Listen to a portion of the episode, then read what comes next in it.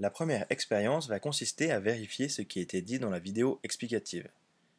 Plus concrètement, on va faire une comparaison de transfert de chaleur avec deux matériaux, le métal et le bois.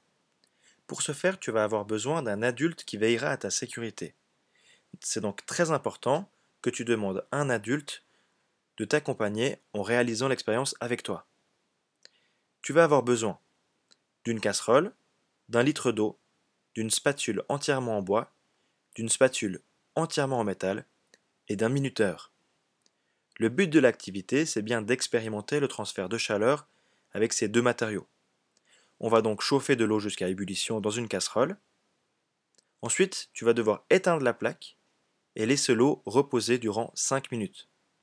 Tu vas poser les deux spatules dans la casserole remplie d'eau chaude et les laisser durant 5 minutes. Selon toi, quelle spatule conduira plus la chaleur?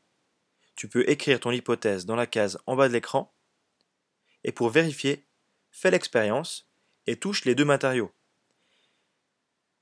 La spatule qui sera la plus chaude sera donc la spatule dont le matériau est le plus conducteur. À toi de jouer